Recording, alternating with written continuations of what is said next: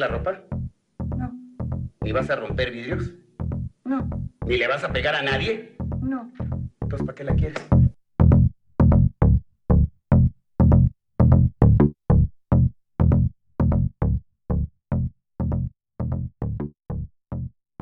Eh, buenas tardes, otro episodio de Resortera Wave, el primero del 2019. El último que grabamos, or the last one that we recorded was um was a podcast on on Portri and has it been so so far so good uh, with those over there in Portugal with Iván Fernández. Pero hoy, hoy hoy tengo el placer de estar acompañado por José Miguel Ávila, a good friend of mine en México, en la Ciudad de México. ¿Cuánto tiempo, homie, que no que no hablamos? Nayib, muchísimo gusto de saludarte a ti y a todos los radioescuchas, porque son radioescuchas, ¿no? O como les decimos a los que escuchan los podcasts. Pues yo no sabría En si, realidad, si, si serían tenemos- radios, si serían radioscuchas o, o más que nada, Sí son, ¿no? este, ¿cómo te diré decir? Fanáticos, ¿no? Que toman su tiempo por escuchar el podcast. Exacto, o- más, más allá de un radioescucha es, es el fanático, ¿no? El que decide darle play para escuchar las pláticas acerca del deporte que más emociones genera y pues como siempre un, honor estar acá compartiendo micrófonos contigo, Nayib, y pues platicando, ¿no? De, el deporte, insisto, más popular. No, y, y deja tú, homie, el, lo que ha sido, ¿no? Eh, em, la final, el, el final del 2018 con el, con lo que fue ahí en México con el campeonato de las poderosas águilas. El campeonato de tus poderosas águilas, porque solo para ti son tan poderosas, dejó, dejó sensaciones encontradas, ¿no? Entre los aficionados al fútbol en México, mm, sobre todo por esa gran dualidad de los que aman y los que odian al América, pero satisfecho, ¿no? Me parece que el campeonato fue, sobre todo por la inclusión del VAR, del videoarbitraje, un resultado positivo para el fútbol mexicano. Se crea mucho talento con las reglas que además esto, que, que, que le dan mucho más salida a los, a los jóvenes en cada club. Creo que fue un campeonato cumplidor, ¿no? Dentro de lo que cabe. Y bueno, ya sabes que yo soy aficionado de la Universidad Nacional, así es que no puedo decir nada más que... No, y lo que está pasando en el UNAM, ¿no? Ahorita con el despido de Patiño, llega Bruno Marioni. eh, Ah. un, ¿Podemos decir que Marioni es ídolo, homie? ¿O, o es un jugador que rindió en el momento que le tocó? Híjole, es que si me le preguntas a José Miguel, el periodista, pues te va a decir que es un error rotundo traer a Bruno Marioni, un tipo que no tiene ninguna carta que lo avale para llegar a uno de los clubes que se dicen más grandes en, la, en México, ¿no? Si le preguntas al periodista, si le preguntas al aficionado, está muy, muy alegre, ¿no? Sí. Yo crecí gritando los goles de Marioni, eh, yo tengo una playera firmada por, por Bruno, por el barullo, múltiples entrevistas en donde Bruno siempre te da una, no sé, como que es una persona que siempre genera una sonrisa en ti, como que siempre profundiza más allá de lo que tú crees que, que una persona de fútbol o de los deportes, porque Bruno también fue piloto profesional de rally, eh, te, te, te podría decir, ¿no? Entonces, no, siento que Bruno Marioni como persona puede hacer crecer muchísimo a los jóvenes, que además, como yo te estoy compartiendo, muchos de los jóvenes de la cantera crecieron viendo los goles de Bruno Marioni. Entonces, pues por esa parte puede ser muy interesante. Ahora ya suma un triunfo en la Copa, hay que darle tiempo, ¿no? Como siempre. Pero Nayib, ese es otro tema y podemos hacer un podcast completo de Bruno Marioni si quieres. No, no, imagínate tú, o sea, eso de que tiene su primera oportunidad en primera división, pues va a ser una historia de seguir. Pero sí, como dices, Comi, hoy los temas principales que vamos a tocar hoy en día es lo de Diego Lainez, de su de su partida de la América hacia el Betis de la Liga Española, lo de Tata Martino que ya llegó a México, ya se está este haciéndose influir por eh, los personajes más importantes del balompié mexicano, ya sea el Tuca, ya sea por por, eh, por Monterrey, por Torreón, también allá donde están las fuerzas básicas en Cruz Azul, también ya lo visitó, ya visitó al Piojo, también todos esos eh, temas. Para Oh. comenzar, homie, eh, tu opinión sobre, sobre lo Diego, de Diego Laines, fue rápido todo, eh, el más joven, ¿no? Que sale de la Liga MX Sí. hacia Europa, ¿no? Y cuando refiero, me refiero a esto, Mm. es que debutó en México, lo vimos debutar a tan tierna edad de 16 años, y ya ahora lo vemos allá en, en el Betis, al lado de Guardado. Como dices, es, es, es una palabra clave en el rendimiento de Laines rápido, ¿no? Sí. Rápido se hizo de un lugar en el América, cuando lo debuta la golpe. Rápido se empieza a sonar para Europa. Había varios equipos que lo disputaron. Rápido juega, ¿no? Porque es quizá el más ágil del momento. Y rápido lo vimos debutar en el Betis. Muchos creíamos que no iba a haber ni un solo minuto en esta temporada hasta que se adaptara. Quizá la lesión de Cristian Tello y algunas ausencias importantes en el Betis lo han mantenido. Incluso como titular ya salió dos partidos. Uno en Copa del Rey y uno en, en, en la Liga Española. Entonces, sí, muy rápido, Diego, y creo que la palabra clave tendremos que cambiarla por mesura. Sí, sí, no, la mesura y, y, y la como mesura dices, es muy importante. Sí, y, y, llevarlo poco a poco, ¿no? Yo creo que sí ha sorprendido a mucha gente el hecho de que ya entre a la titularidad, que ya tenga minutos, eh, pero también yo creo que es parte de la, de la confianza y, y de la idea Sí, que sí, tiene el Betis sobre él, ¿no? Porque es un jugador de presente y de futuro, dicen mucho allá en Sevilla, y no costó tan barato también, vamos a ser claros, o sea, el, Ah, hay que ser el- honestos, el- ajá. el- el transfer fue entre 12 y 15 millones de euros y, y- y para el Betis pues está entre las cinco más caras no que ha hecho en su historia. Entonces ya ahí en este entrar en ese en ese círculo pone a Lainez eh, con una responsabilidad no de dar resultados y de acoplarse mejor a lo que presenta la Liga Española y, y- y fíjate los dos partidos bueno, hoy fue la, la hoy miércoles fue la, la titularidad reciente. La Betis Copa. gana, ganan la copa ante el español. Se A van hasta tiempos extra. Sí, A sí. semifinales en 14 años, fíjate, no, han, no habían ido en 14 años a las semifinales. La final de la Copa del Rey será en el Benito Millamarín. Además, exactamente, Entonces una hay clave. muchas, muchas cosas que están ocurriendo positivamente para el Betis. Al lado de Totalmente de Laines parece, ¿no, homie? Totalmente de acuerdo, Nayib. Me parece que la época que vive, que vive el Betis es inmejorable para que llegara un jugador como, como Laines. Me parece que vive una de las mejores épocas en la última década, precisamente por todo el proyecto deportivo que tienen detrás. El técnico Quique Setién lo ha dicho, ¿no? Desde que asumí la dirección se me dijo que, que la idea es traer a jugadores nuevos, una idea que quizá el Betis no tenía tan, bueno, no nuevos, sino jugadores talentosos, jugadores de renombre o jugadores que marquen diferencia, una idea que quizá el Betis no tenía tan arraigada, ¿no? Ahora hay capital y están invirtiendo, como dices, pues traer a un joven mexicano que nunca había tenido ni la más mínima, el más mínimo roce con fútbol europeo, por 15 millones de euros, bueno, ahí te habla, ¿no? De, de la apuesta, de lo que están dispuestos a generar en el Betis. Y yo sigo con lo de la juventud, ¿no? Muchos dicen que la edad es solo un número, pero en el fútbol eso no puede pasar, a menos que seas un superdotado como Messi o Maradona, la edad en el fútbol solo es un número. Pero Lainez pues, necesita confianza, ¿no? Ya se le dio la confianza de la oportunidad, juega y tiene minutos. Los compañeros, bueno, sobre todo Andrés Guardado, y se entiende por qué, lo buscan mucho. Pero ya se formó y se consagró en México, va a un fútbol distinto, necesita forjar confianza, técnica, masa muscular sobre todo, por favor, y conocimiento, ¿no? Sabemos que es muy inteligente con balón, sabemos que es muy difícil quitarle el balón cuando hay una recta frente a él, pero por ejemplo es un volante y en el América yo no recuerdo una sola bola que haya recuperado, ¿no?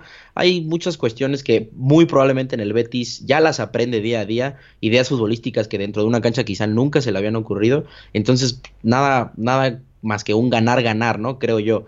Hay muchos, y eso también insisto con la mesura, hay muchos compañeros nuestros, Nayib, que lo, lo, lo, lo comparan con los más grandes futbolistas. Incluso hay quien lo compara con la agilidad que tiene Irving Lozano o Jesús Tecatito Corona, ¿no? Son, son, Pero me son, parece que- jugadores, eh, eh, Home, ahí con lo mencionas del Tecate y Chucky, pues son jugadores a ver como ejemplo, ¿no? Que se fueron. Exacto. El Tecate se fue más joven que el Chucky, quizás Chucky ya se fue más formado eh, cuando sale de Pachuca, habiendo, habiendo ya ganado una liga y también ganado una Conca Champions, no pudo disputar el Mundial de Clubes, pero, pero fue muy importante para Pachuca para ganar aquella Conca Champions eh, contra Tigres, si no me mal recuerdo. Eh, lo de lo de Lainez fue muy interesante, Joey, por, por cómo se dijo lo del Ajax, ¿no? Que, que el Ajax lo quería mm, días después que ya se había este dado a conocer que Lainez se, se iba a ir al Betis. Habla el técnico del Ajax diciendo que sí lo querían. Eh, el Ajax, he visto partidos de liga, perdieron apenas contra el Feyenoord, que fue una goliza allá en. Holanda, y se ve que quizás también hubiera entrado en el, en el, en el juego del, del, del Ajax si hubiera ido a Holanda. Eh, pero aquí en Betis lo que, lo que llama mucho la atención fue lo que hizo el club para, para tenerlo, ¿no? Para, para Las- ganárselo exacto, los Ajax. esfuerzos, ¿no? Los, Los esfuerzos, esfuerzos. para ganarse a Lainez. Y yo creo Estoy que ahí, ahí también eso a- acrecenta un poco la, la, la expectativa que tiene la gente sobre él, ¿no? Y, y lo que va a hacer y, y- y cuánta competición hay ahorita que tiene el, el Betis, no estamos, estamos hablando de la Copa, de la Europa League y de la Liga, ¿no? Y apenas vamos a Sí. entrar a la segunda vuelta de la Liga Española, donde seguramente el Betis eh, va a buscar en- acabar la temporada entre los puestos más altos de la, de la liga. La- la- el sueño del Betis ahora mismo, yo creo, es entrar a la Champions.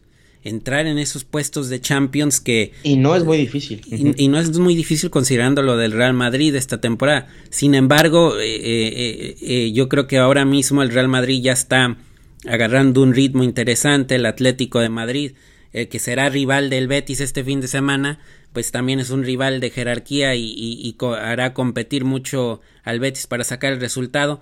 Pero lo que decías también de Quique Setién es muy importante. El entrenador, eh, Quique Setién llegó, llegó a Betis la temporada pasada y le cambió la cara al equipo, o sea, Totalmente, todo, sí. la actitud al club.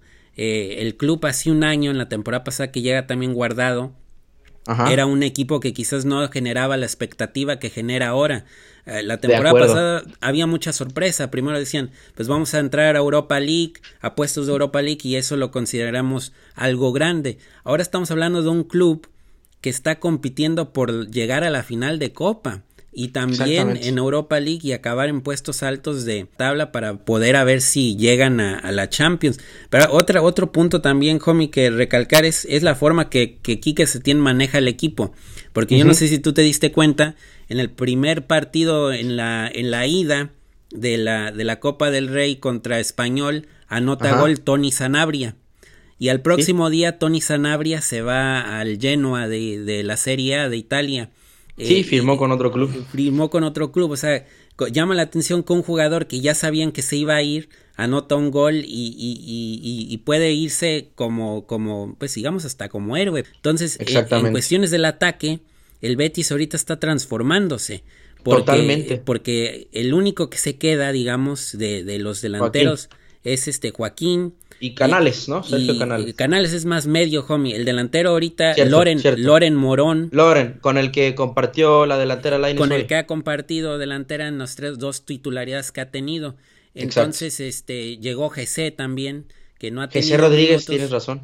que no ha tenido minutos en, en Europa, que ha tenido muchos altibajos después de PSG que viene, ¿no? sufrió ey, del PSG, después de que sufrió unas este, lesiones de rodilla eh, cuando es. estaba en el Real Madrid y también problemas extracancha que no le han permitido eh, soltarse y, y crecer, pero Quique Setién ya lo dirigió a José Rodríguez en, eh, en Las Palmas, allá en España. Quizá le gusta, le gusta el rap que hace, ¿no? Sí, pues reggaetón eh, canta el, reggaetón, le gustó, ves, ya sabes cómo es ahorita, es, es moderno, ¿no? Entonces digamos que es un Exacto. futbolista que está metido en eso, pero también sabemos de su calidad futbolística y, y lo que espera Quique Setién y el Betis, el vicepresidente deportivo Lorenzo Serra Ferrer, que, que hizo el viaje a México para, para que el Lainez se fuera, ellos esperan que GC eh, tome un buen ritmo y ayude al Betis, pero, pero sí es muy interesante eso lo que dices, eh, homie, que la realidad, ¿no? De que la mesura, de que se tiene que tener en cuenta que es una evolución.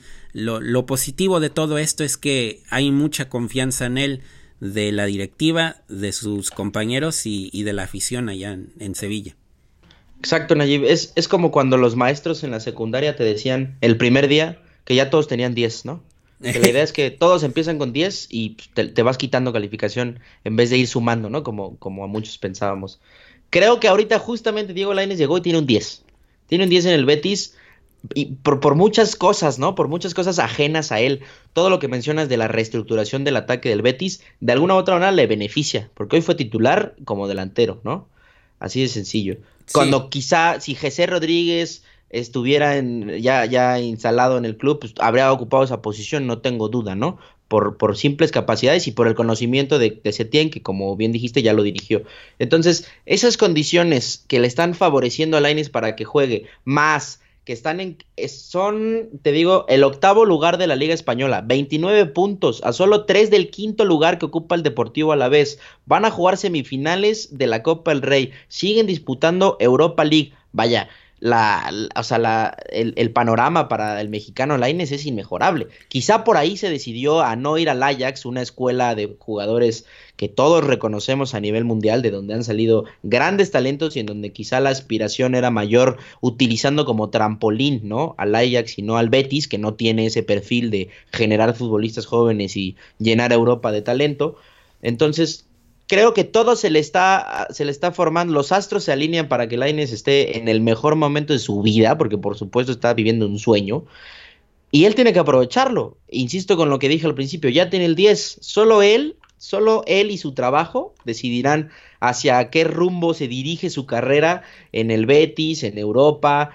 Lo de Laines es una historia muy no no es peculiar, pero muy especial en el hecho de que desde muy joven debuta en un equipo donde hay mucha presión, como lo es el América, donde los focos de repente lo van a seguir a todos lados. Y, y, desde mi punto de vista no se dejó mangonear, yo creo que la palabra es esa mangonear en ese, en ese momento estelar que él vivió durante su etapa en el América. Yo creo que ahora eso le va a ayudar mucho allá en Sevilla, donde no va a tener la, digamos, quizás lo, la, lo que generaba, ¿no? De, de sensación en México no lo va a tener en Sevilla. En Sevilla yo creo que la vida va a ser más calmada, va a ser más del día a día. Eh, y este, y ahí es donde él va a poder crecer mucho, ¿no? Y, y fíjate lo que, el, un punto de, de Betis, em, eh, apenas este verano vendieron a Fabián Ruiz por, eh, creo que fueron 30 millones de euros al Napoli, jugador hecho en la cantera del Betis. Eh, se, se, salieron los rumores también en Sevilla estas eh, últimas semanas que Junior Firpo, también salió de la cantera del Betis, un lateral izquierdo que metió gol ante el Barcelona en aquella victoria de 4-3 allá en el Camp Nou. que, le interesa, a lo mejor el, Real Madrid lo está siguiendo. Hay una evolución ahora mismo ahí en el Betis de, de que también hay cantera y, y, y, por ese lado va lo de Laines, ¿no? Quizás si todo sale bien, Laines va a salir del Betis por un precio altísimo, porque la cláusula de rescisión es alta, y, y, pero todo, como dices tú, va a depender de él y cómo, cómo surja su carrera, ¿no? Yo, yo sí tengo la impresión, homie, que eh, eh, él va a ser un jugador revulsivo para el Betis en estos, en estos siguientes meses de aquí al verano, eh, porque cuando, si él tiene la posibilidad de entrar al campo, cuando ya el rival esté un, poco cansado y, y, la defensa ya no, ya no corre de la misma manera, ya no barre de la misma manera, eh, los espacios los va a tener. Yo creo que ese es un punto muy importante con Laines en estos últimos partidos, que cuando está con espacio, eh, es un es un es un crack no se ve que tiene una visión rápido decide rápido chuta rápido también hay como marcabas al principio del podcast y yo creo que eso lo va a encontrar más al final de, del partido. Al principio del partido como hemos visto contra el Atlético de Bilbao y el Español la intimidación entran tan fuerte los defensores españoles porque saben que es el nuevo jugador, el, el, chiquillo del, del, equipo, entonces tratan de intimidar luego, pero eso es algo que él tiene que aprender y, y es algo que vivió guardado cuando llegó a Europa. Yo lo, que lo que vivió guardado es lo que va, lo que va a vivir Laines y, y qué, qué, qué suerte tiene Laines que su que, que digamos su mentor en, en el Betis va a ser un paisano, ¿no? Que, que, no pasa, que no pasa comúnmente para el futbolista mexicano. No pasa comúnmente y mucho menos que sea alguien, un ente de tanta alegría y, de tanto cariño como es guardado, ¿no? Todos vimos cómo salió del PSB, el águila mexicana del PSB, y cuando llega el Betis, el recibimiento también me acuerdo precioso, ¿no? Eh, tienes mucha razón, cobijado con Andrés Guardado y es, es muy importante. Pero voy a retomar lo que dijiste porque me parece que el análisis es más que certero. Los espacios se le van a dar a los final, al final de los partidos y mucho más por cómo le están jugando al, Betis. Nos hemos dado cuenta que el, el Betis, Quique Setién, no, no escatima, ¿no? Cuando hay que ir al frente, va al frente y hoy, por ejemplo, de un cambio, solo cambió a un jugador y hizo tres modificaciones en la cancha y guardado a la contención y, un delantero más, ¿no? O sea, si, si Quique Setién quiere atacar, ataca y no escatima. Eso, entonces, aunado a que Laines puede no ser titular, pero generar justo actividad como revulsivo, le va a dar muchísimas oportunidades. Creo que tu, tu análisis es muy, muy acertado. Por supuesto, no es un titular indiscutible, ni lo va a ser en su primera temporada en Europa, pero claro que puede ser un revulsivo. ¿Sabes a, a, a, de a qué me acabo de acordar ahorita volviendo al fútbol Ajá. mexicano? Juan Manuel Iturbe en Pumas. Ajá, es así sí. de sencillo. Entra a jugar 10 minutos y el equipo se vuelve otro, ¿no? Se volca al ataque porque saben que si le das una bola a ese señor, su velocidad va a causar estragos en una defensa que ya además ya tiene 80 minutos corriendo, ¿no? Entonces, muy, muy acertado el análisis. Creo que si le dan más tiempo así, Laines va a hacer gritar al Benito Villamarín mucho más de lo que creemos. Sí, ¿eh? y, y te digo, es una apreciación ahora mismo de eso de lo de revulsivo. Yo creo que también eh, los oportunidades como titular continuarán por el simple hecho de que el equipo necesita tener, como te diré, más, más momento de, de, de des- de descanso a ciertos futbolistas, ¿no? Yo creo que eso también, al final, por el hecho de que estás en tres torneos oficiales y que, por ejemplo, en enero había partido fin de semana, partido media semana, fin de semana, media semana, o sea, es un patrón de part- casi dos partidos, partido cada Claro. cuatro o tres días, y eso también lo va a vivir el equipo en febrero, pues sí se van a presentar las oportunidades de titular para Laines. Pero ahora yo creo que lo que él debe de entender, no pensar que ya porque ya fue titular en Liga contra el Athletic y luego Liga y Copa contra el Español, que ya es un titular este inamovible del equipo. Yo creo que lo que intenta se tiene en, en- al darle todos estos minutos es para que él también se adapte rápido al, al, a lo frenético que es el fútbol de allá, o sea, más dinámico, más intenso, y, y que se acostumbre a, a, a eso de que hablaban mucho hoy en el después del partido, ¿no? De que pareciera que le pegan mucho y que él tiene que crearse eh, formas de, evadir ese, ese, esas barridas, de saber cómo recibir el balón en un espacio reducido que, o, cómo hacerse espacio, decía aquí que se tiene después del partido contra el español, de aprender a cómo recibir el balón en un espacio determinado donde el defensa no le va a barrer luego, luego o, poner el cuerpo para que lo deje sin moverse cómodamente. Pero te digo, es un, es un proceso muy interesante de seguir, es muy chavo. Yo creo que el hecho de que ya esté allá en Europa a los 18 años y jugando en la liga ya es una victoria tremenda para su carrera. Y Y veremos para el fútbol mexicano. Y Sí. para el fútbol mexicano, ¿no? A final de cuentas es un futbolista que le va a dar mucho al, a la selección nacional en los próximos años, especialmente viendo el Mundial del 2026 que va a ser en este lado de- del mundo, ¿no? Aquí en Estados Unidos y en México y en Canadá, pues México va a ser local. Y para el Mundial del 2026 esperemos que ya eh, Laines va a llegar como un jugador hecho y derecho eh, como, como los, los mejores futbolistas del mundo. Entonces, eso es el, lo, que, lo que aspira. Viene ya lo de, mira, cambiando de tema, homie, lo Sí, de. Tata Martino, ¿no? Eh, Gerardo yo el sé- Tata Martín. Gerardo Tata Martino, nuevo entrenador de la selección nacional, nuevo proceso con ¿Tú sabes por qué le dicen Tata, Nayib? Fíjate que no. Fíjate que Él, no, no sé. él, él tampoco. él dice que no tiene idea de quién le puso Tata y que no se acuerda, pero hasta a su hijo le dicen Tatita. No, fíjate que no sabía bien eso, la, la, la Está rarísimo. No, mira, eh, a, a mí me parece una lección muy, muy importante de la Federación Mexicana. Yo Ajá. creo que el, el hecho de que llega él a México eh, habla que él busca no tener un reto personal eh, en cuestiones de selección nacional.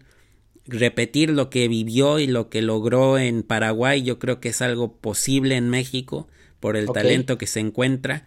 Eh, y, y me llama mucho la atención, ¿no? En los viajes que está haciendo Martino por toda la Liga Mexicana tratando de encontrar diálogo, una, un apoyo sustancial de los dueños de los clubes y los presidentes y entrenadores del fútbol mexicano hacia su persona y que en estos viajes esté incluido mucho eh, no, que, que viaje, que viaje la cúpula mayor, ¿no? De la federación al lado de él. No va solo Tata a estas visitas, va con el presidente John de Luisa y también con el secretario general, ¿no? Que es Guillermo Cantú, ¿no? Eso habla de que el apoyo es incondicional y que buscan eh, que, que no tenga, que no haya una, como que, que no haya una división, ¿no? Que, que, que pareciera que sí lo había cuando estaba Juan Carlos Osorio.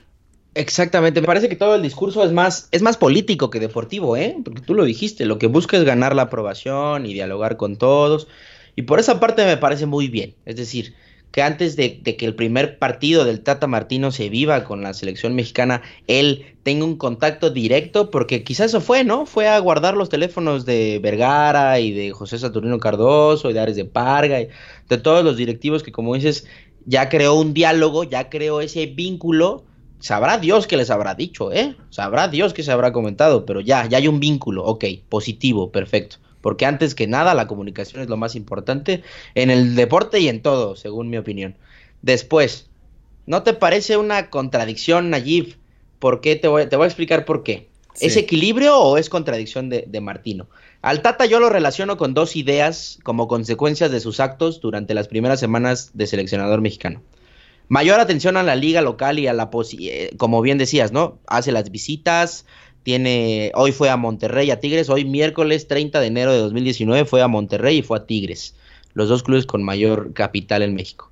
Habla con ellos y todo. Esa es una de las ideas que se nos relaciona, ¿no? Que está creando comunicación y que probablemente ahí se pone a hablar de los jóvenes, ¿no? Del talento que él quiere ver surgir. Es muy probable. Pero por otra parte, Nayib, recordarás cuando Iván Marcone se va a Boca Juniors de Cruz Azul. Lo primero que dice en una conferencia de prensa es que el Tata Martino le habló para ofrecerle jugar en la selección mexicana. ¿No, es, no eso, es, ¿Eso es un equilibrio? Es decir, Martino quiere encontrar un equilibrio entre las posibilidades de naturalizar gente para hacer mayor su capacidad como con la selección mexicana o, es una contradicción, ¿no? Por una parte nos vende esta idea de que está muy metido en el fútbol y le escuchaba las entrevistas en donde decía que cuando dirigía al Atlanta United pues veía mucho fútbol mexicano y que le encantaban los clásicos y el fervor y, y, y, y, todo eso que se vive en el fútbol mexicano. Pero por otra parte le habla, Marcone fue el único que lo balconeó, pero ¿a cuántos jugadores no nacidos en México no les había hablado para decir, oye, voy a la selección mexicana. Si pasas dos años más en México, puedes jugar, ¿eh? Así que sí. ponte las pilas. No, no sé, homie, fíjate no sé, que ese, no el, sé, tema, el tema de naturalizados desde mi perspectiva, eh, creo que se manejó fuera de, fuera de, bueno, yo no sé si fuera de sentido, fuera de tacto, yo no sé si hubo un, un momento en México donde no había nada de qué hablar, entonces hicieron la noticia de naturalizados eh, más grande de lo que es, ¿no? Por ejemplo, un jugador como Marcone, pues le iba a tomar muchos años para jugar en, en la selección, o sea, to toman cinco años. Era un proyecto a largo plazo. Sí, eso, no. es a, eso es a lo que me refiero. Sí, les, sí. Estaba, les estaba planteando el escenario. Si Marconi hubiera dicho que sí, bueno, aquí, sus... aquí de plantear, eh, fíjate, Jome, aquí yo creo que de plantear, de decir, Martino le dijo a Marcone, está, ese es el punto, eso es lo que dice Marcone. Todavía no ah, sabe claro. lo que dice Martino, ¿no? O sea, que estamos, estamos guiándonos nuestro punto de vista sobre una declaración de alguien que ya ni juega en México, que se fue de si México sido... porque supuestamente al estar en Boca él va a jugar con Argentina. O sea, esa era su, exacto, su, meta, era su, su, su, tirada, yo, ¿no? Yo, yo entiendo que la tirada de Marcone era jugar en la selección argentina y quizá eso lo dijo incluso como para beneficiarse, ¿no? Para que digan, mira, mira incluso dijo tan, que en otras selecciones quiere jugar acá. Eh, o sea, también el Marconi es un juego de palabras a veces esto, porque eh, en el juego de palabras, pues Marconi llega a, a, Argentina a presentarse como refuerzo de Boca Junior y Ajá. pues voy a decir, yo soy tan bueno que el técnico de la selección, que es argentino, me está pidiendo para jugar con ese equipo. Así de bueno soy yo. Pero ya, ya, ya. Yo, entonces, sí. y luego también lo que vino de Funes Mori, que en una entrevista con con TV Azteca parece que fue Dijo que se declara que quiere ¿no? jugar también. Entonces se creó este este yo qué sé eh, un circo de que cualquier cualquier naturalizado hasta parece que el de Lobos WAP dijo algo que también quiere jugar para México. Pero yo ah, creo que pero también como como periodistas también somos responsables de darle a ver a qué noticia le das más bola. Y yo creo que a una situación ahorita de naturalizados uh -huh. pues en primera no puedes jugar o sea, realmente ahora mismo no hay un naturalizado que cumpla los requisitos de la FIFA para Camilo que pueda... Zambeso, ¿no? Quizás Camilo, pero todavía faltan años, creo que con Camilo. Faltan okay. años para, para que él pueda jugar. Yo ahora, viendo la, la situación de la selección nacional, no hay necesidad de naturalizados. O sea, no le veo forma ni, ni razón para que eso sea un tema ahora mismo de la selección nacional. Por ejemplo, yo sé que hay, una, que hay, hay, una, yo... hay un problema de gol en México, sí es cierto. O sea, ahora mismo los delanteros es Raúl Jiménez y Chicharo. Y, y, y, mira lo que, lo que ha pasado, ¿no? Que, que Peralta llegó a un mundial, este mundial que pasó, y, no estaba pasando por el mejor de sus momentos. Pero, pero te digo, yo, yo no, yo no siento que, que sea necesario en estos momentos eh, la necesidad de hacer el tema de naturalizado es muy importante. Yo creo que ahora mismo con Tata es enfocarse en las bases, en lo que hay, porque yo creo que sí, sí es un grupo de futbolistas, yo digo que entre 23 y 30 jugadores Sí, que, Que, la famosa lista de Osorio antes del Mundial. Y, Tata cuando se presentó dijo yo tengo ya esa lista y de esa lista es muy probable que mi lista para la Copa Oro que viene, de ahí va a salir mi lista, de esa lista de 30 jugadores. Y en esa lista de 30 jugadores no hay naturalizados. Y ahorita todo este podcast hemos estado hablando de Diego Laines, que, que es un chavo que todavía no creo que sea su momento para ser la, la pieza estelar de la selección mayor y, y, y detrás de Laines hay un grupo que yo creo que va a verlo como ejemplo, ¿no? Y, ahí saldrá otra generación buena, pero ¿qué me ibas a decir, homie, del tema? Eh, nada más para cerrar el tema de los naturalizados, ¿no? Sí, me parece que por supuesto se le dio solo bola a una parte del tema, porque el Tata Martino, fiel a su estilo, no va a generar polémica, ¿eh? Y ojo ahí a la prensa mexicana, porque estamos acostumbrados al Piojo Herrera y Osorio también enfrascándose el Tata Martino no les va a dar, no les va a dar ni tantita bola ¿eh? en, sus, en sus temas. El Tata es un profesional, o por lo menos lo que ha demostrado frente a los micrófonos, es un profesional que no va a estar entrando en juegos de periodistas ni en noticias como esta de la que hablábamos. Me parece bien. Hay un punto para el Tata, ¿no? En el tema de los naturalizados, yo tampoco creo que sean necesarios, pero yo no los veo mal, ¿no? Hay mucha gente que está casada con, con el nacionalismo y es, fútbol, ¿no? Si puede sacar provecho de alguien que ha vivido aquí y se identifica, perfecto. Por último, el Tata Martino Nayib ha dirigido a dos selecciones nacionales, ¿no? Y yo me quiero enfocar en el análisis de su trabajo como seleccionador nacional, porque, por ejemplo, se nos cuatrapeó con Osorio Osorio tuvo grandes números en clubes, pero fuimos su primera selección y quizá no fracasó, pero no cumplió las expectativas. Es así de sencillo. Entonces vamos a analizar al Tata no como el exentrenador del Barcelona, porque sí es el mismo deporte, pero me parece que las condiciones hacen totalmente diferente el trabajo de un seleccionador nacional a un DT de cualquier club en cualquier liga del mundo. Si analizamos, Paraguay estuvo de 2007 a 2011, eh, en las eliminatorias para Sudáfrica 2010, Nayib, que obviamente se le trae a México para intentar calificarnos al próximo Mundial en Qatar, derrotó por primera vez en la historia de Paraguay en la misma eliminatoria a Brasil y Argentina. Fue, y obviamente fue al Mundial, fue primero de grupo en el grupo F y e Italia quedó eliminada en ese mismo grupo. Es decir, las condiciones en Paraguay las demostró después de haber sido campeón con dos equipos en esa liga, que no es una liga fácil. Regresa de ese mundial en donde caen contra la campeona España en cuartos de final. Y el presidente de Paraguay, quiero destacar esto porque no es cosa menor, le otorga la medalla de honor al mérito deportivo. Cuando lo entrevistan dice que no solo es por el resultado en el mundial, sino por la persona que es y por lo que forjó el Tata Martino en el fútbol paraguayo. Es decir, el Tata Martino no fue el seleccionador paraguayo. El Tata Martino es un parteaguas para los visionarios del fútbol paraguayo. Así lo ven allá. Dirigió 72 partidos con Paraguay, que no son pocos. En, en, tres años, en cuatro años, 72 partidos, me parece un número muy, muy, muy bueno. Después en Argentina, solo dos años, un poco menos de dos años, y renuncia. El dato, que también lo, lo tomo de, de ESPN.com, 74% de efectividad con la selección argentina, Nayib. 19 victorias, 7 empates y 3 derrotas. Jugó las dos Copas América, las va a recordar toda su vida, Chile 2015 y Estados Unidos 2016. Todos recordamos que ambas pierden la final contra Chile, pero no perdió un solo partido en esos campeonatos, Nayib, no perdió un solo partido. Es decir, como seleccionador sí tiene cartas, sí tiene números y me parece que su influencia en el fútbol que toca siempre, siempre da muchísimo de qué hablar. En el Atlanta United les va a costar años olvidarse del Tata Martino. En Paraguay les ha costado muchísimo. En Argentina, cuando salió, porque renuncia, no sabían qué hacer, se rompieron la cabeza para encontrar un nuevo seleccionador. Por ahí el Tata Martino nos puede dar una muy muy buena sorpresa en cuanto a la generación de futbolistas en todo nuestro fútbol, en cuanto a la estrategia que plantea y por supuesto, hay que decirlo porque estamos agobiados con la pesadilla de no, de no tener un cuadro base desde el último partido de que se jugó de un mundial. Yo creo que el Tata Martino va a respetar la misma lista cuando los rivales sean de máximo nivel, cuando la exigencia sea la que a la que realmente aspiramos o la que se pretende aspirar el fútbol mexicano, ahí sí el Tata no va a jugar, ¿eh? No va a invitar posiciones, no va a, desaparecer a los contenciones.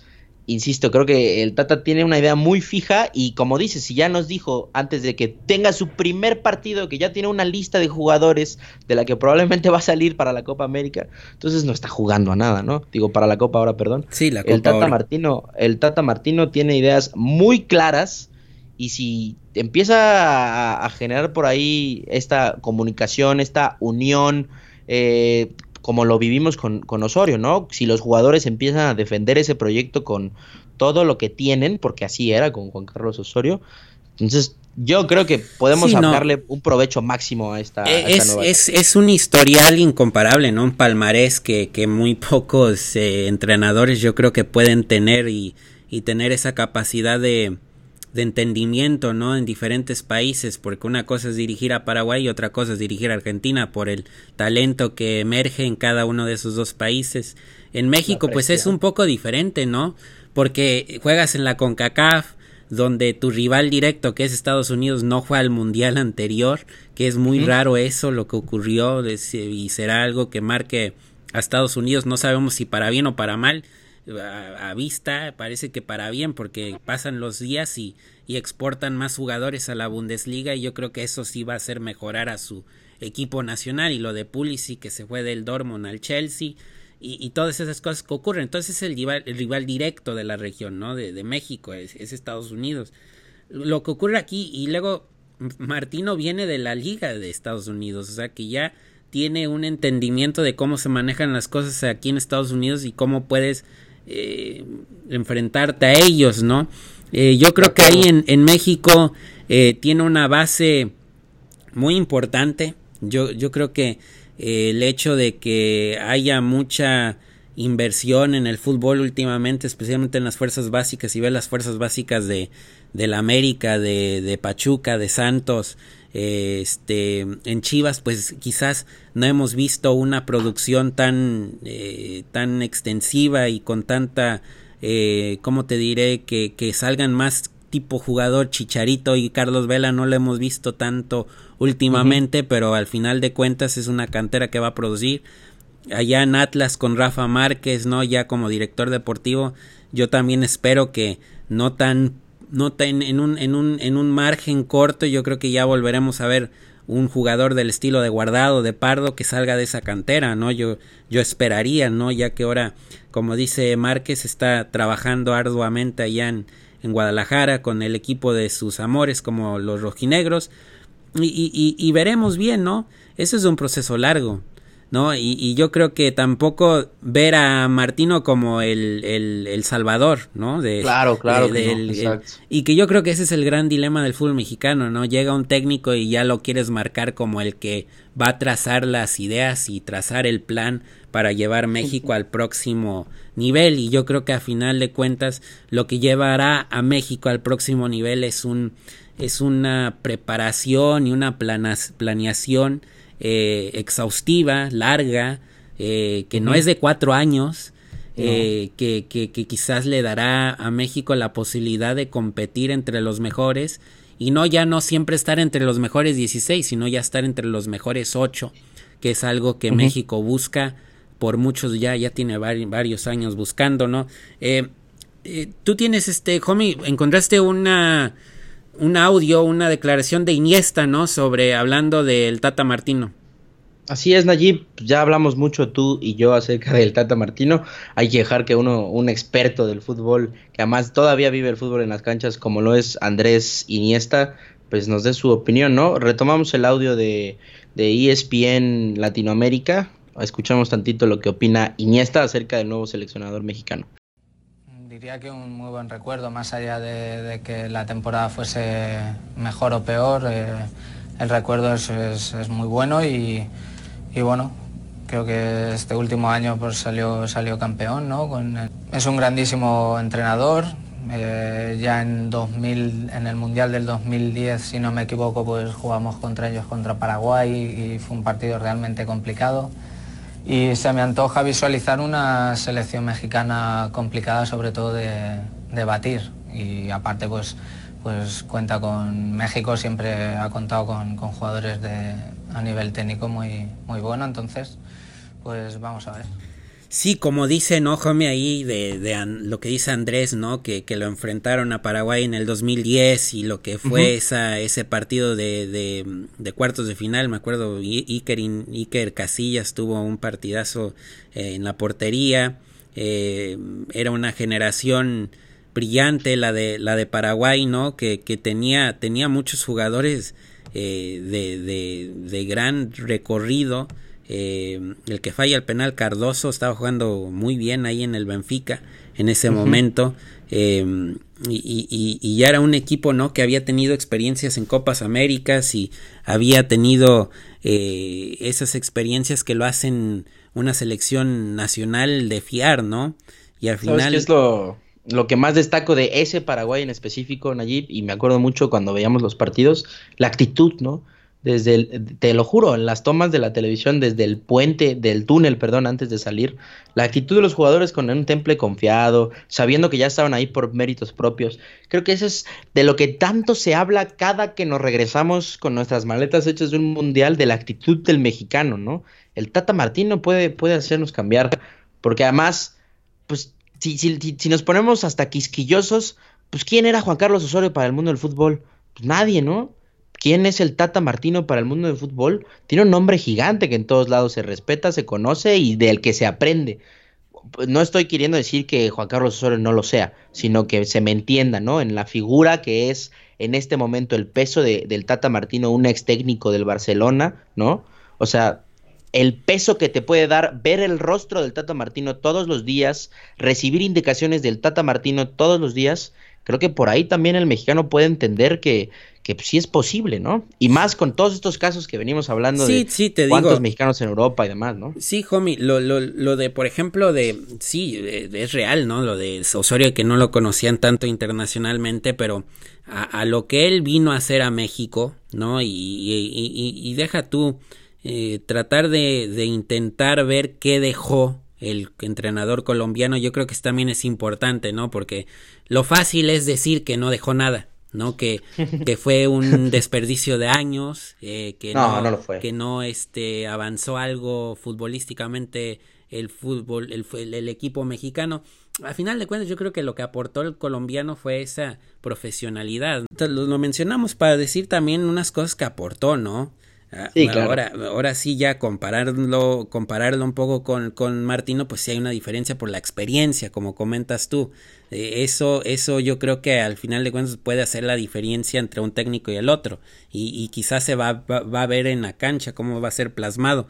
Te digo, eh, 2019 ocupado, eh, nuevos, nuevas ideas, nuevos aires, nuevos jugadores. Yo creo que se van a quizás incluir en la en el dibujo de la selección nacional. Eh, buen momento que vive el Chucky Lozano, buen momento que vive Raúl Jiménez. Entonces, en cuestiones de goles, esperemos que no sea tan difícil. Veremos qué pasa con un jugador Materia como Jonathan, tiene. Jonathan Dos Santos, ¿no? Que Jonathan lo dirigió eh, Tata Martino cuando él estaba allá en Barcelona. Barcelona. Eh, y, y, si Jonathan Dos Santos toma en serio, o sea, yo creo que Jonathan es el jugador que puede ser líder en, en, el, en el Galaxy con Barros Esqueloto, ¿no? Yo creo que ahí él va a tomar unas riendas muy importantes en el equipo y, y va a ser interesante ver lo que ocurre ahí con ese equipo, ¿no? Que eso es otro, eso es uh -huh. otro programa, ¿no? También, homie, de hablar de, de que sí, qué pasa cuando un jugador ya está en la MLS y, y todo Yo... eso, pero al final de cuentas, mira lo que hizo Vela en el Mundial. Vela cayó acuerdo. muchas bocas. No, estoy de acuerdo. Estoy muy de acuerdo y, y, además no me había puesto a pensar en eso. Ahorita me abriste el, el, panorama, Nayib. El Tata viene de ser campeón en Atlanta United, ¿no? Sí. Evidentemente hizo una radiografía de todos los rivales como cualquier técnico Y si hay alguien que tiene en el radar a mexicanos que juegan en la MLS que ninguno de nosotros quizá conocemos, es él, ¿eh? Así que, pues por ahí, ¿por qué no? Como Salcedo, cuando Salcedo viene a Chivas, nadie sabía quién era Carlos Salcedo. Ahora es titular indiscutible en la selección mexicana. Sí, ¿no? Y, vamos a ver ahí lo que ocurre en, en Los Ángeles Galaxy, que llegó Uriel Antuna. Eh, a préstamo del Manchester City. también. Este, no tuvo buen, buen momento, no, bueno, no vivió buenos momentos allá en el Groningen de la liga holandesa. Eh, casi prácticamente estuvo descartado las últimas semanas allá en el club holandés llega a Los Ángeles y, y, con predisposición de jugar, ¿no? Que yo creo que eso es lo importante. Lo fundamental para el futbolista, especialmente el joven, es que juegue, ¿no? Que no se pase el tiempo en la banca y que... De acuerdo. Eh, ese es otro debate, ¿no? Eh, lo que pasa muchas veces con los futbolistas en Europa, que conviene que estén en Europa si nomás están en la banca. Eh, esa es una de las grandes preguntas del fútbol mexicano. Eh, pero veremos bien cómo ocurre todos estos sucesos en el fútbol mexicano. Como siempre, Homie, un placer hablar contigo sobre estos temas desde la Ciudad de México. Ha sido un episodio de Resortera Wave. Eh, ahí ya vendrán más. Ya vendrán más, ya vendrán más. Que sean muchos más, por favor.